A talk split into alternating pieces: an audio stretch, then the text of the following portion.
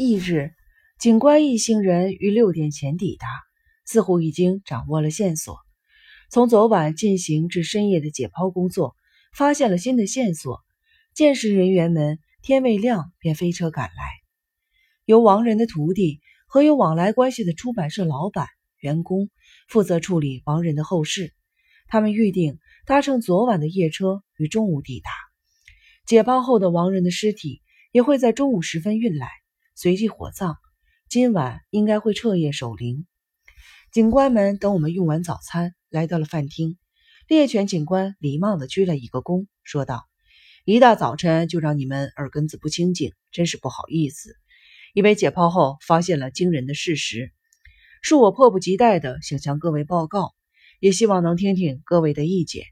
望月先生被短刀刺杀前，曾经服用了大量的安眠药。”可是，就我们的调查，望月先生并没有带安眠药，而且调查结果也显示，许是别人事先让他喝下的。啊！秋子小姐轻声的叫着：“安眠药，莫非就是在那瓶牛扁汁里？”没错，你有想到什么吗？我昨天早上莫名其妙的想睡，头晕，正觉得奇怪，而且，而且什么？秋子小姐环视在场的每个人，说：“朱旭小姐不是也有说过她想睡，头有点晕吗？她八成也是喝了吧？方才脑中突然显现过这件事。只有朱旭还没有现身，肯定是因为宿醉的厉害，连早餐也没有胃口。平时都是谁负责煎煮牛扁汁的？因为王仁先生是朱旭小姐邀请的客人，可能是朱旭小姐自己来。”或差使女佣弄的吧。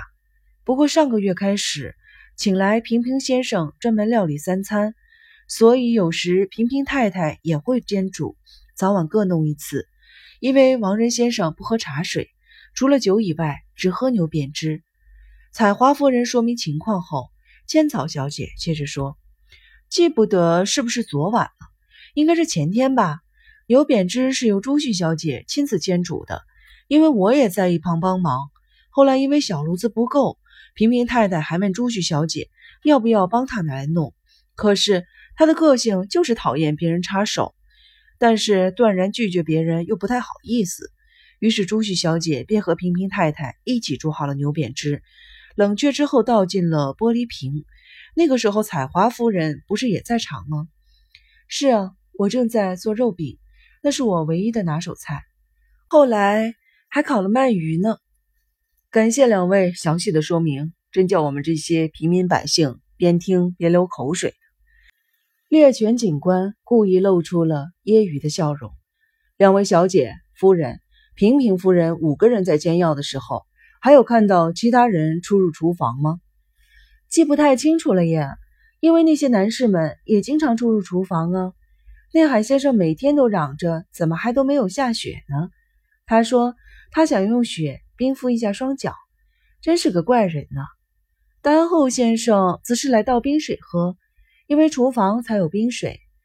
任剑先生和王仁先生过来拿啤酒，伊马兄有时也会过来拿点东西。对了，那天雨金木小姐也在呢。是啊，一直都在。那天不是做荞麦面吗？我去见习，顺便帮帮忙。朱旭小姐将牛扁汁倒进玻璃瓶时，我也在场。这么说，牛扁汁一直都在厨房喽？朱旭小姐将锅子靠近了水龙头，用水冷却之后，再倒进玻璃瓶，送到了王仁先生的房间。除了他以外，应该没有人有机会碰吧？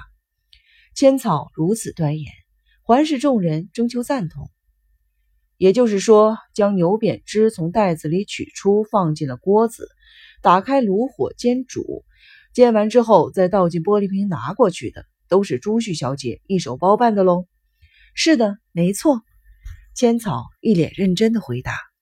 盲人是因为服用过量的安眠药死的吗？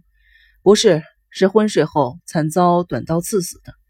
虽然一次喝完了加了安眠药的牛扁汁可能会致死，不过因为与金木小姐有喝，朱旭小姐也有喝的样子，况且。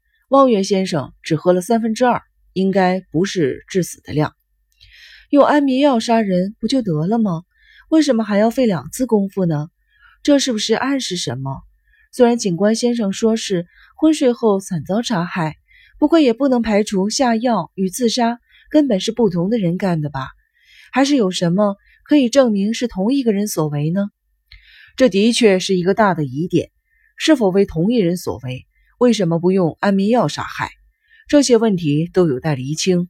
不过能够确定的是，望月先生喝下了有安眠药的牛扁汁，并在昏睡中遭到了人刺杀。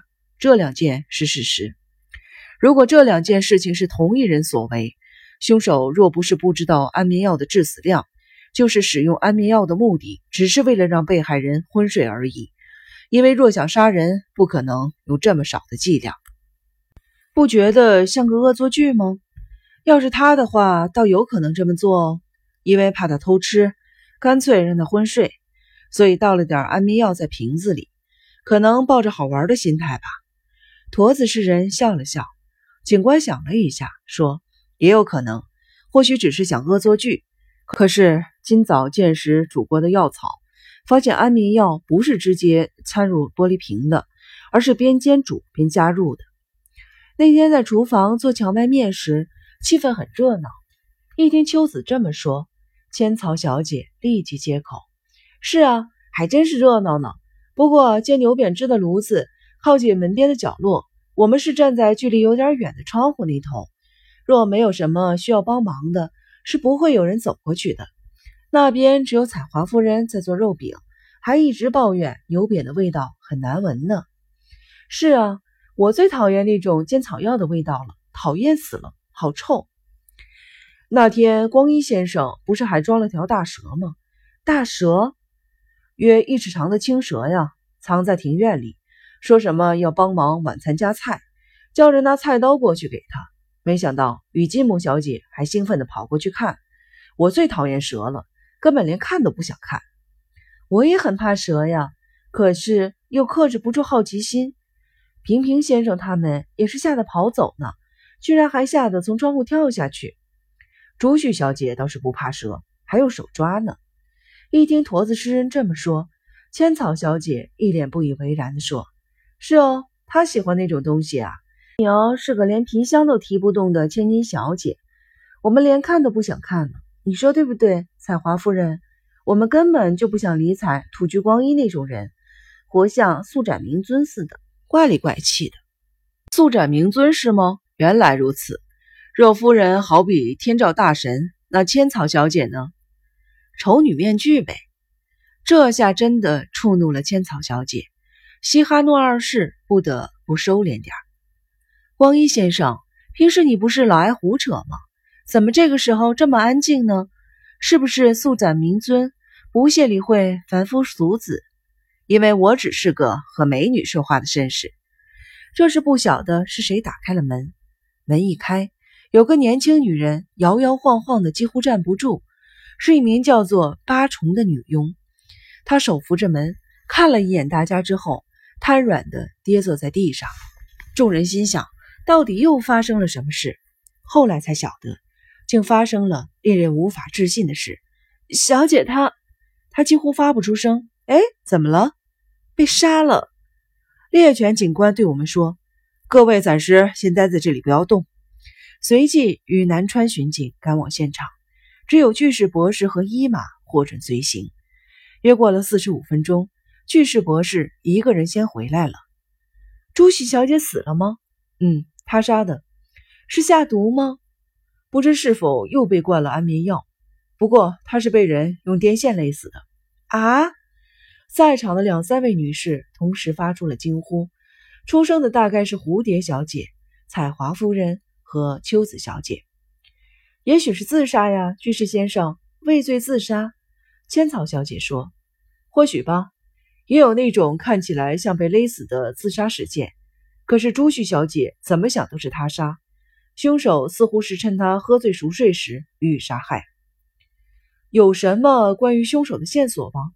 我迫不及待的问：“没有任何线索，而且也没有遭窃的迹象。”在座的人顿时陷入了一片沉默。真是奇怪呀，到底是怎么一回事？千草一脸惊讶，陷入了沉思。